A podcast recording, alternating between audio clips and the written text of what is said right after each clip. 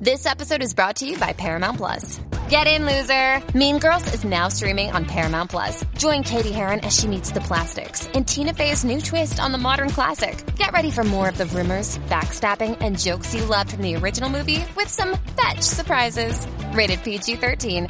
Wear pink and head to ParamountPlus.com to try it free. 皆さんこんにちは。安住紳一郎の日曜天国、アシスタントディレクターの田中健志郎です。 日天のラジオクラウド、今日は529回目です。日曜朝10時からの本放送と合わせて、ぜひお楽しみください。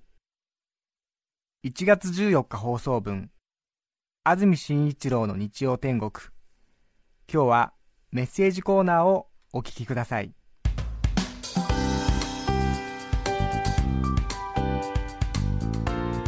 さて先週、今年1年間の目標っていうんですか、はい。今年2018年のなんて募集しましたかね、2018年の今年の今年の目標ですか、私の目標ですか、横浜市金沢区の今でも夢尾さんという56歳男性の方が今年1年間は健康のため、そして未来志向のためにエスカレーターやエレベーターを使わない1年にしたいという目標を書いて番組に教えてくださってはい。それを紹介しました。はい。大変気になるということでしかも今でも夢尾さんは新年会が新宿の住友ビルの49階のテナントで行われるということで早速どうしたらいいかという非常に面白いお話を送ってくださってそれを危機として紹介しましたらたくさんの方が情報をお寄せくださって浅草キッドのたまちゃんまでそこはいけるよ。っていうような応援のメッセージが来て 引っ込みがつかなくなってしまったんじゃないかということで番組のエンディングで電話も今でも夢尾さんにしたということがあるんですけれども、ええ。早速、今でも夢尾さん56歳男性の方から今週もお便りが来ていますので紹介します。よかった。ありそうですがとうございねます。先週は番組のエンディングで書いてあった電話番号に携帯電話に電話したんですけども、はい。今でも夢尾さんは出てくれずですね。嫌われうんたかと。嫌われたかっていうか、うん、うるさいっていうね。そこまで関わるんじゃないよ俺たちにっていうね。そうですね。そういう気持ちだったかもしれませんがそこまで関わるんじゃないよ俺にですね、うん。新年早々大変お騒がせしております。今でも夢をです。皆さんこんにちは。こんにちは先週の放送では電話をいただいたにもかかわらず出ることができず失礼いたしました。先週は仕事場のパソコンのラジコで放送を聞いていました。はい。なぜか私の目標が大きく取り上げられておりましてまさかこんな騒ぎになるとは思いもよりませんでした。一体この先どうなることかとドキドキしながら放送を聞いているところに見知らぬ番号から電話がかかってきましたが日曜のこんな時間に誰だろう？今は電話に出るどころじゃないんだよ。もうラジオで大変なことになっているんだからと思い電話をほったらかしにしてしまいました。それから数分後安住さんがちょっと電話をかけてみましょうかねというのをラジオから聞いてええ。先ほどの電話は番組からの電話だったのだとようやく気づきました。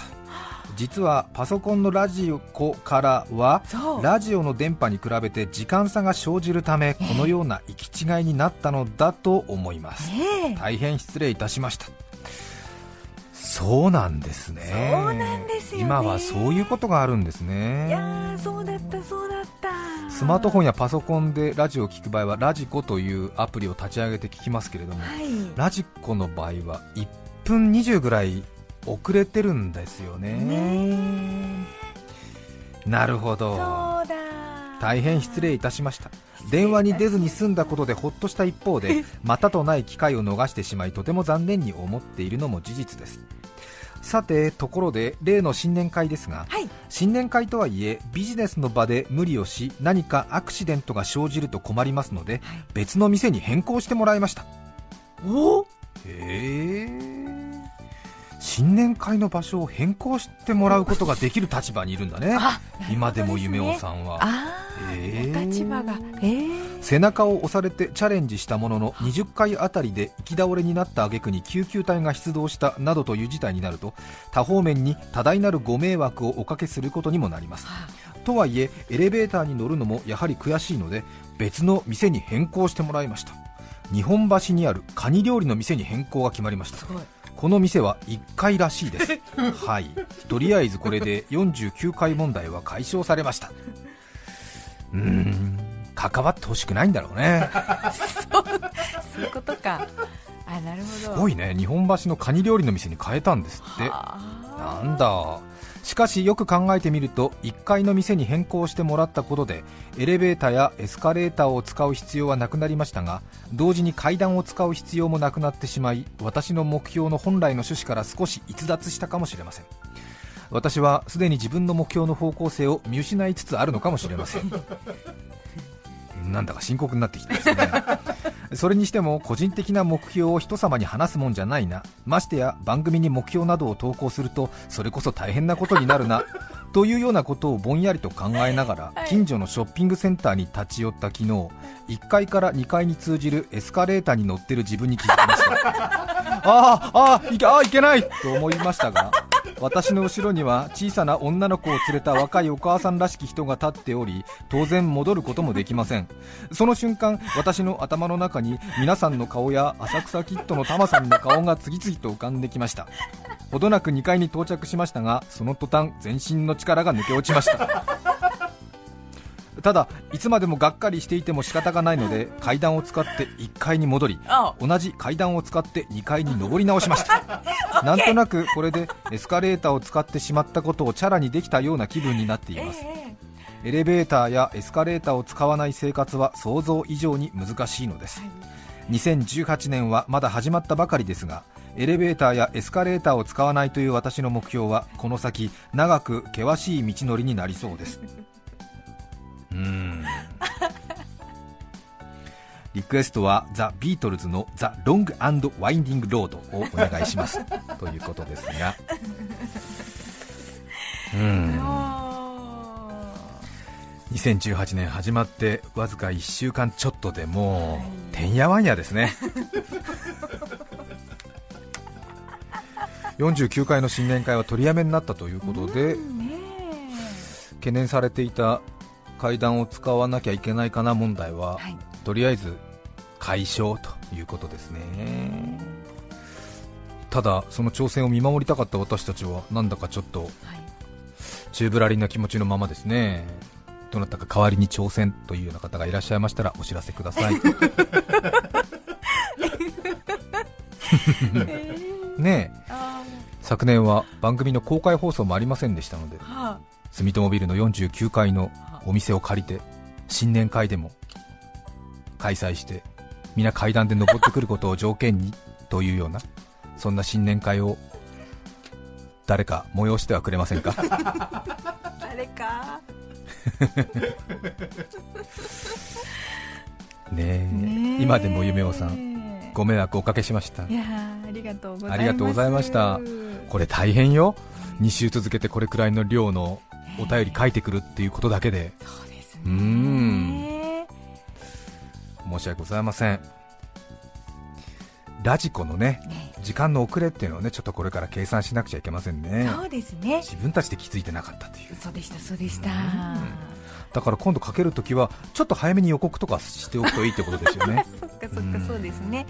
確かに。さて今日のメッセージテーマこちらです。がっかりした話東花生成さん女性の方ありがとうございます。ありがとうございます。おはようございます。いつも据え置きラジオで聞いています。あありがとうございます。ありがとうございます。がっかりした話。私が24歳の時お付き合いをしていた男性のお母さんをアテンドして2人で東京観光をすることになってしまいました。は恋人の男性のお母さんを案内したということですねお母さんの行きたいところに行き見たいものを見て食べたいものを食べ買いたいものを買うという私なりの至れり尽くせりで接待しお母さんも喜んでくれているようでした。が東京駅で別れ際にお母さんはありがとう楽しかったでもがっかりしたわとにこやかに笑って去っていきましたがっかりしたの一言は重く乗りかかり観光も私自身も期待外れだったということかと思い悩みました。はい。が彼からはお母さんが喜んでいたと聞きしばらくしてお母さんからお礼の手紙も届きました。はい。社交辞令なのかなと思いつつ彼にお母さん手紙では楽しかったみたいだけど別れ際にがっかりしたっておっしゃってたんだよと言うと、ああそれ疲れたってことなんだよね地元の古い方言でがっかりしたって言うんだと彼は笑っていました。早く言えよ。がっかりしたって面と向かって言われると答えますよね。ですね。うーん。そうですかそうですか。ね。どこの地域で？伊豆大島あたりの古い方言らしいということへを書いてくださってますが。ねがっかりした。ね。私出身北国北海道なんですが、怖いっていう表現がお化けが怖いっていう時と体がだるくて疲れたっていう時にも怖いって言うんですよね。なので病院で風邪をひいて体がだるくてどうですか？体調はって聞かれた時に結構な頻度で怖いですっていう時がありますね。そうすると内地本州から来た人はえなんか見えるの？みたいな。幻覚？みたいなことに思いますもんね。怖いの怖いのっていうのがありますからね。ありますね疲れたで偉いっていう時もありますよね。そうですね。今日は偉いっていうことですもんね、うん。江戸川区の正俊さん60歳男性の方です。ありがとうございます。ありがとうございます。他局の話で恐縮ですが私はアドマチック天国を時々見ます。ガールズコレクションという名物コーナーがありその街の女性50人60人が思い思いのポーズで1人0.5秒くらいの速さでパッパパッパと次々映るのです。はいいつ見てもとてもチャーミングで美しい人ばかり登場します。最近録画してスロー再生してじっくり見ました、そして重大なことに気がつきました。このコーナーは0.5秒で見るからいいのだということを じっくり見るとあまり興奮しませんでした。がっかりした話です。もうそういうこと言って60歳。そうですよ。うん確かに、うん。あの0.5秒でもう少し見たいっていうぐらいの時が一番気になるっていうことですよね。まあそうで、すね。そういうとこありますね。うん。うん。そりゃそうですよね、うん。こうひすれば花っていう感じですか。想像がかきたてられる感じね。もうちょっと見たいっていうね、うん。えーそういう気持ちですよね、60歳。正俊さん。うんうん。いいですよ。頑張ってください。静岡県沼津市のミツバチさん38歳女性の方ありがとうございます。先日小学校2年生の娘の参観日があり5時間目と6時間目の2時間続けての図工でした、うん。茶色い紙袋に新聞紙を丸めたものを詰め口を閉じそれをおのおの何かの動物に見立て工作するというものでした。は図工とは聞いていましたがいざ行ってみるとどうやらみんな茶色い紙袋を自分で用意しているようです。私は持たせた記憶がないのですが娘もちゃんと持っていてフクロウの可愛い形を作っている、うん私はねえあなた紙袋うちから持って行ってないよね？と娘に小声で聞くとうん忘れたから先生が呼びくれた。と平気な顔の娘。あはい。みんなの前だし怒らずにぐっとこらえた私その後工作を進めていく上に忘れ物の多い娘のこと、あれがないこれがないと散々不満を言いながら作っていました。自分で用意しないからだろうと心の中で叫んでいましたがなんとか耐える私。はい。しかし5時間目が終わり10分休憩の後に6時間目に続きをするよと先生が言った瞬間とことこと私の方に娘が歩いてきて、はい。小声で「ねえママ私ふわふわの綿をフクロウの羽に飾りたかったの。10分休憩の間100均に行ってお母さん買ってきて」と娘に言われました。はい。は？今まで我慢していた声がダダ漏れしてしまいました。今の子供は世の中が本当に便利で24時間望めば何でも出てくると思っているのですよね。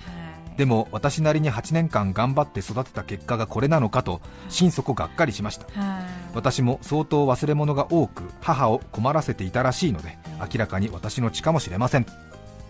38歳の方ですね。いやもう本水橋さん。当心中お察しします。ん。そんなことばっかりですね。そうですね、あんまり自分の世代と比べると腹立つことが多いかもしれませんからね。新しい時代を生きている人たちだという気持ちが必要かもしれませんね。そうですね。その分きっといいところも持ってるんですよ。そうですね、ええ。ただ腹立ちますね。ちょっとお母さん休憩時間100均って買ってきてなんて言われたら。そう。うーんそのノリですようちの子も。うん。ああそうですか。ええ。うーん。いろいろありますねそして今日はセンター試験の2日目ということです。今日は理科と数学が行われるようで9時30分から理科が始まっているようです。11時20分から数学が始まるということで今年の受験者は58万人ということです。ちょうど今年18歳になる皆さんは110万人くらいいますのでちょうど2人に1人ぐらいがセンター試験に取り組んでいるということかもしれません。可年度卒業生を含めますのでちょっと具体的には数字がずれると思いますが、はい、最近は私立の学校でもセンター試験を使うところが多いのでセンター試験の受験者は子供は減っているものの増えていく傾向にあるようですねただこのセンター試験も2020年までということで2021年以降は大学入学共通テストに衣替えするということでこの仕組みが今一つわからないので2021年に上の学校へ進もうという皆さん方はちょっと戦々恐々としているようですけどもね、とりあえず関東平野は関東地方は天気もよく混乱は今のところないようです。毎年この時期になりますと話してますけれども私が受験生をしていた頃は不出来だったものですから少し辛い時期が続いたので毎年話をしていますが周りの大人のどんな言葉にも感謝できなかったというそういうような18歳の時代でした。生まれた時代によってこんなに差があるのかと他の世代の人たちの慰めなんて嫌味にしか聞こえなかったというあの時代を今でも思い出しますが25年経って今度は何の因果か放送で言葉を発する側に回りまして未だに私は受験を目の前にした学生の皆さんになんて言葉をかけていいかわからないただのヘタレなアナウンサーでございます。そんなことを常々考えておりましたら去年の夏ですかね他のラジオを聞いていたんですがある番組がありまして日本人には馴染みのない国のヒット曲を紹介するという番組を偶然聞きまして30分くらいの短い番組なんですが深夜にやってたんですけれども聞いたこともないような国のヒット曲を紹介するという大変面白い趣旨の番組でちょうど私が聞いた回はアルジェリアという北アフリカの国のヒット曲を紹介していたんですけど日本語や英語が歌詞になっていると言葉のイメージができるので受験生へのエールとしてこの曲はおすすめできないなどというそういう心の出し入れを日々やっているんですけど私は、尾崎豊さんの「僕が僕であるために」をかけてみたいとか思うとちょっとでも違うみたいなそういうことの繰り返しがあったわけなんですけれども、そのアルジェリアのヒット曲を聴いたときに全く言葉が分からなくて多分アラビア語だと思うんですけれども何の言葉が全く分からないんですがこの曲を受験生に聴いてもらいたいとひらめきました。今日は半年温めたぜひ受験生に聴いてほしい私からのプレゼント曲です。ライというアフリカの遊牧民たちの民族音楽がありますがルーツライと言ったりもしますがそのライの帝王とも言われております演歌歌手のような風貌で吉幾三さんみたいなような顔立ちなんですけども60歳くらいのハレードという男性歌手の歌を今年の受験生には送りたいと思います。アルジェリアという国は地中海を挟んで反対側はヨーロッパ大陸ということになりまして海の向こうで生まれたら天下のヨーロッパ人。ただここアルジェリアで生まれたら失業率は20%ということで海の向こうに推薦組がいると。考えるといいかもしれませんね。一般受験の皆さん。3月上旬までやる気の炎に薪をぜひくべ続けてください。必ずチャンスは回ってくるはずです。私も朗報を楽しみに待っています。セラビー晴れどじさんどうぞ。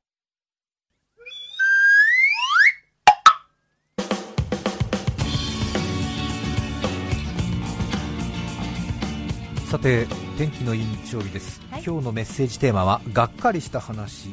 八千代町の雨の日さん51歳女性の方からいただいています。ありがとうございます。ありがとうございます。茨城ですね八千代町。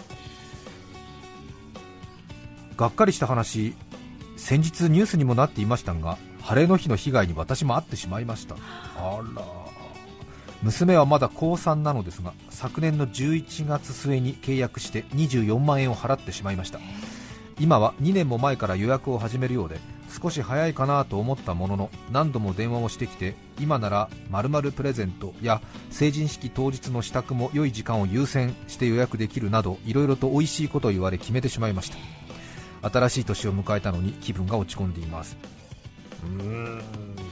そうですか。2年も前に言われるんですね。ねえお嬢さんまだ18歳ってことですもんね。ねそうか2年も前から予約を進められるんですか。24万円戻ってくるかな。もう諦めてるよねきっとね。旅行会社が破綻した時もそうでしたけどね。ね。戻ってきてもわずかなんですよね。ね。従業員の給料が先だったりとかして。ああそうですか。ちょっとかける言葉が見つかりませんが。うーん。うーん。ねえ。そうですか。代わりのいいことがきっとあると思います。あるといいです。わかりました。ね。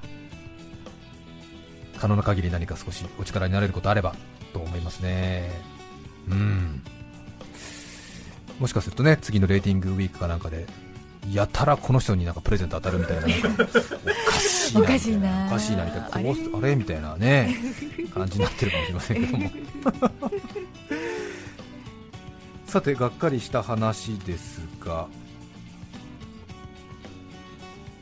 北区のヨッシーさん24歳男性の方あありがとうございます。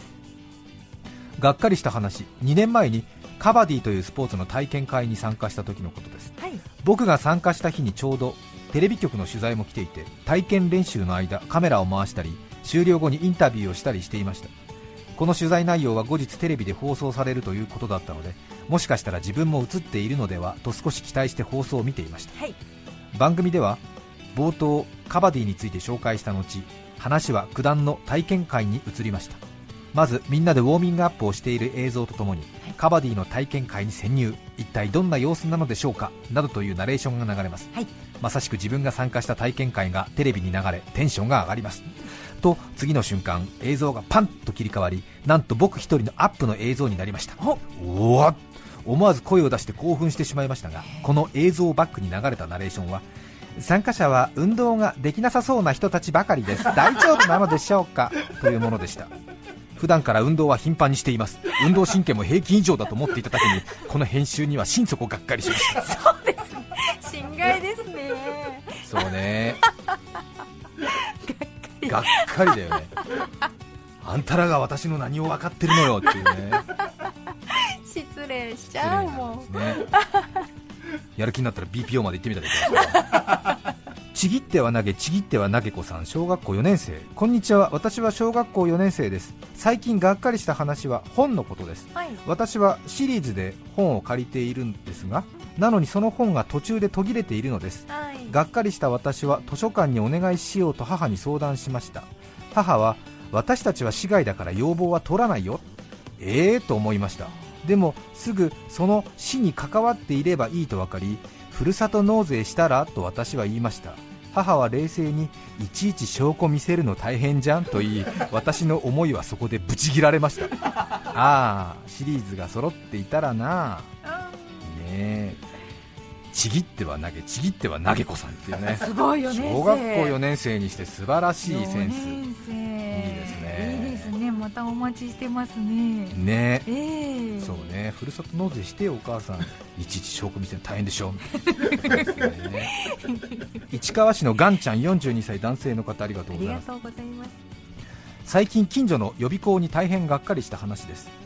私は毎晩夫婦揃ってポケモン GO をしながらウォーキングするのが日課なのですが 一昨年の年末にウォーキングコース途中の明田駅前にある予備校が東西線ね船橋の方ね明田駅前にある予備校がセンター試験まであと何日という日めくりを大きく張り出しているのを見かけその日から毎晩その日めくりの前を通るたびにやばい試験までないという私に妻があなたは関係ないでしょと同じやり取りをするのが日常になっていました、その後センター試験も終わり今年度もまたこの日めくりを期待して11月の半ば頃から予備校の前を通るたびにまだかなと夫婦で話していたのですが、一向に張り出される気配はなくちょっと中に入って貼らないのか今年聞いてみようか などともはやわけのわからない相談までしていましたが40を超えた中年夫婦がさすがにそこまでするのも恥ずかしいのできっと受験生のプレッシャーになるから貼るのやめたんだねと諦めることにしました、はい、きっと受験生より私たち夫婦の方がずっとあの日めくりを毎晩気にしていたと思います。ああ残念だな。関係ないのにね いや楽しそうで羨ましいですね。夫婦でウォーキング。本当に受験生が聞いたら腹渡見えくり返ってると思うよ。お前ら関係ないだろ。う一言本当。受験生はね。敏感だからね。たくさんのメッセージありがとうございました。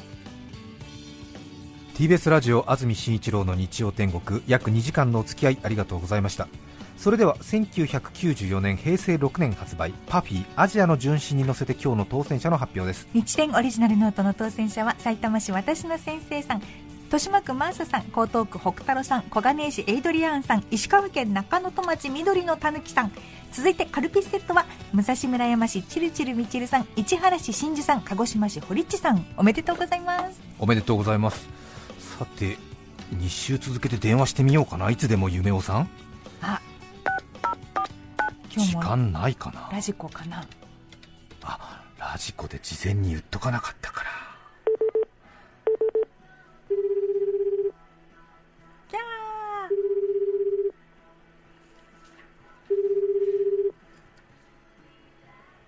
ー。ダメかな。もしもし。もしもし。今でも夢おさんですか？新年会会場変更したんですか？そうですけど、どうして電話してきたんですか、また。ごめんなさい。本番中でしょ、今。すみません。失礼しました。さよなら。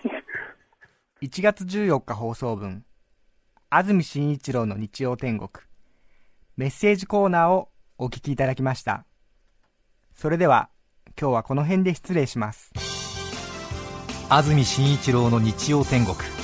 上野動物園のパンダの観覧が先着順に新進シャンソン歌手新春シャンソンショーより新進シャンシャン親子ショーに興味津々。お聞きの放送は TBS ラジオ FM905 AM954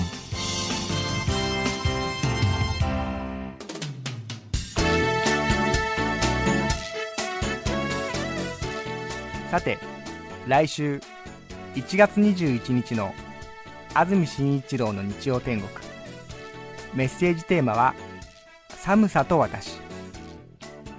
それでは来週も日曜朝10時 TBS ラジオでお会いしましょう。さようなら。安住紳一郎の TBS ラジオクラウド。これはあくまで試供品。皆まで語れぬラジオクラウド。ぜひ本放送を聞きなされ。954905